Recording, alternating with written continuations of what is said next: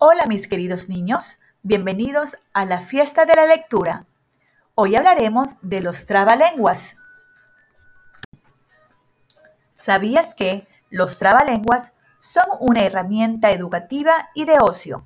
Además de entretener, estimula el vocabulario y la dicción en los niños. Presta atención al siguiente trabalenguas porque es hora de practicar. La oveja se queja con la abeja porque con la abeja la comparan y la abeja se enoja con la oveja porque con la oveja también la asemejan. Ahora es tu turno de repetirlo. ¡Éxitos!